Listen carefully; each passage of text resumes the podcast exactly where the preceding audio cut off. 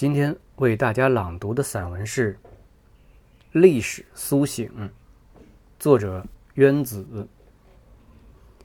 写作也有机缘巧合吗？好像泰戈尔说过：“我不能选择最好的，是那最好的选择我。”这天，出租车本该走人民路，却莫名其妙的上了长江路。走就走吧。无非多几块钱而已，不是我不在乎，而是不好意思和司机计较。这么一走，就走到了东关街上，只见整条街被广告板围住，上面打出花花绿绿的广告。这条百年老街要拆迁了。司机说：“哪是拆迁呢？是复原，就是照原来的样子重建。”照原样子重建，重建二字像一根撞针，撞在了我哪根神经上。我忽然来了兴致，赶紧让司机停车。本来被出租司机绕了路，可却绕出一个写作话题。如果不是这样，我就没机会来东关街。要知道，在一座城市里生活一辈子，有些地方永远无法抵达。是一些阴差阳错的事儿，才让你与他们有了机缘。下车后，我漫步在东关街周围，只见围挡的广告牌已勾勒出一百年前的街景和老字号，如东庆泉酒馆、东关理发社、四云楼二十八号院、华春照相馆、康德记西站。中华书局、小岗子派出所等等，我想象着一百年前东关街的繁华和热闹，或许像东四牌楼东或老酒馆那样有故事。一座百年城市必定要有一条老街，就如一个人必定有他的原籍一样。不管你是贫是富，是花是草，总得知道你从哪里来。老街是一个城市的根，我们常说的乡愁就扎根在老街上。没有老街，这个城市就没了灵魂。曾经不算遥远的岁月，因为一些不切实际的理想，好多城市的老街消失在公有制的洪流里。老街消失了，这个城市的血脉也被割断了。我们说的。中华民族生生不息，具体体现在哪里呢？不能光凝固在史书和博物馆里，更应延续在一条条活生生的老街上。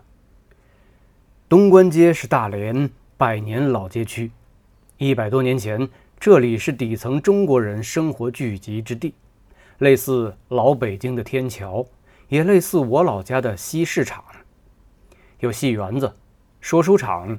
烟馆、妓院、酒家、澡堂子、茶楼、客栈，有炒瓜子的、卖香烟的、串糖葫芦的、贩山货的、剃头的、长鞋的、换豆腐的、烤地瓜的、配钥匙的、磨剪子、枪菜刀的、打把式练家的、摆摊算卦的，熙熙攘攘，络绎不绝。那是老百姓的日子。如今的东关街早就破败不堪了。公家和私家的房产拥挤在一起，参差不齐的房子，各自为政的门脸，万户萧疏的景象，只剩下那辆携带历史风尘的有轨电车，咣咣当当的在街中驶过，犹如一个沧桑老人对过去的岁月恋恋不舍。见广告宣传说要按原址复原东关街。也就是把整个东关街按原设计图重新复制，包括那些商家老字号原来叫什么名儿，还叫什么名儿，原来在什么位置，现在还在什么位置。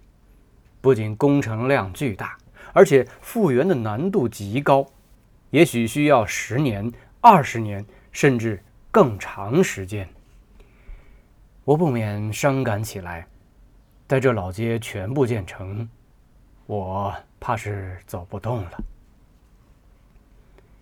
在我掏出手机拍照时，见一位老者拄着手杖，在东庆泉酒馆的广告板下踟蹰观望，看模样有八十多岁，穿着整齐，戴眼镜儿，老年斑占据了半边脸，稀疏的银发一丝不乱。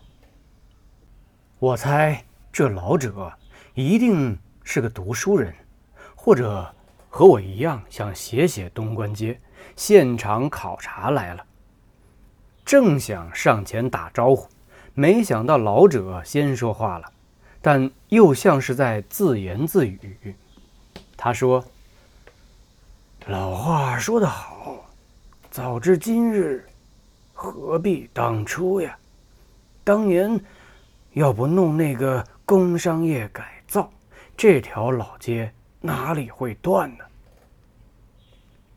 我上前搭话问：“您是东关街人？”老者说：“当然了，我是在这条街上长大的，我家就在东庆泉酒馆后身，是个三间大屋的豆腐坊。父亲在工商业改造时交了工，如果能传到现在，可值钱了。”我问。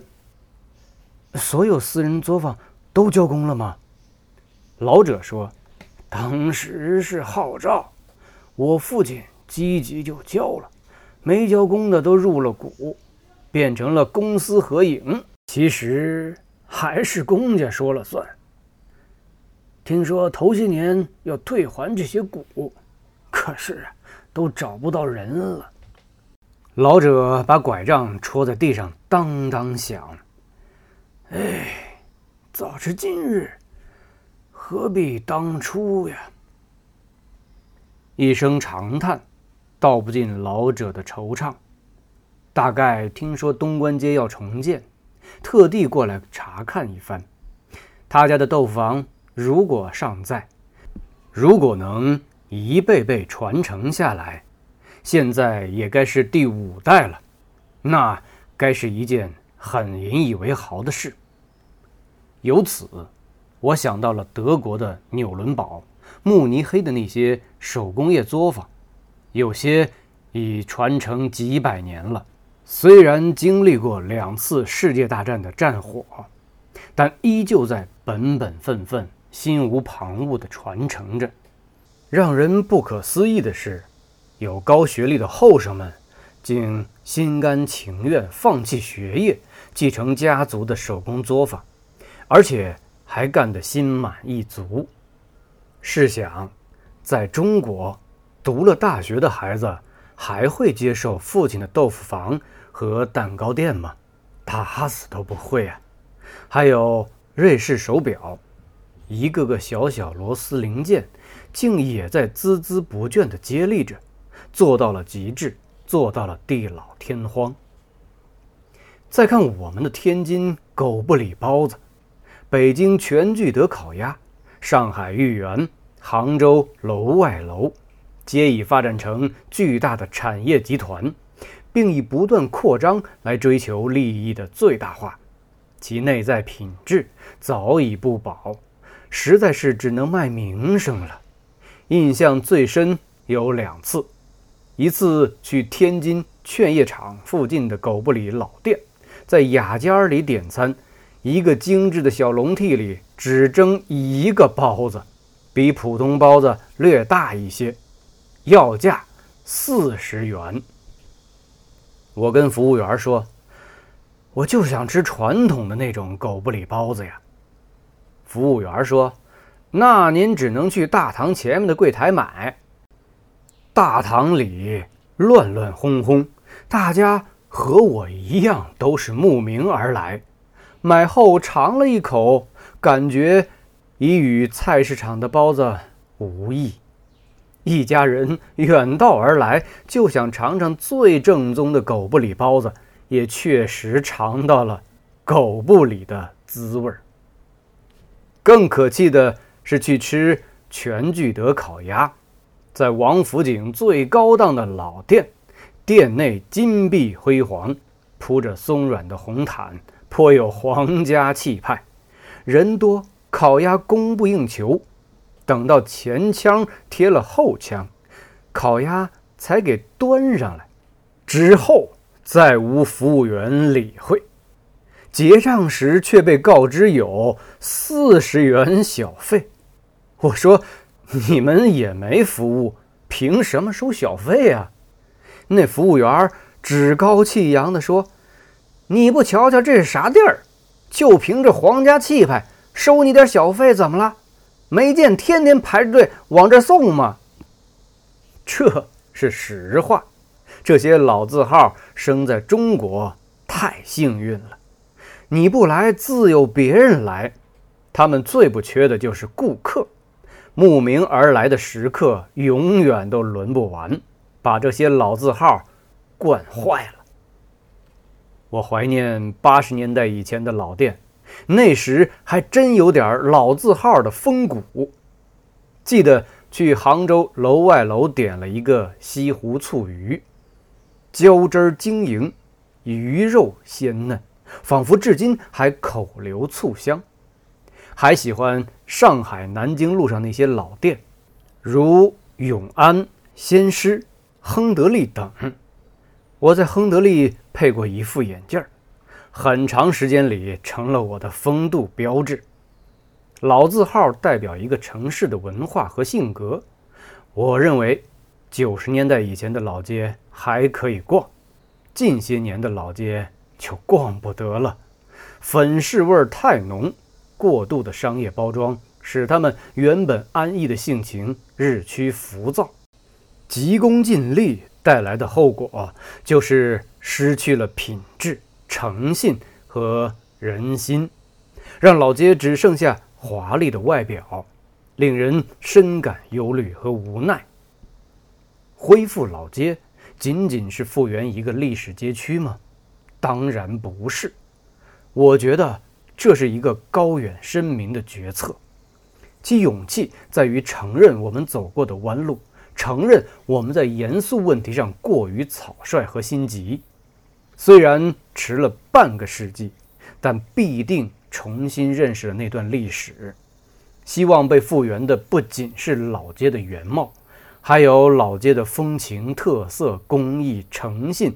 民俗传统文化底蕴，甚至复原被抛弃了好多年的价值观，在如今已没人对那些历史问题感兴趣。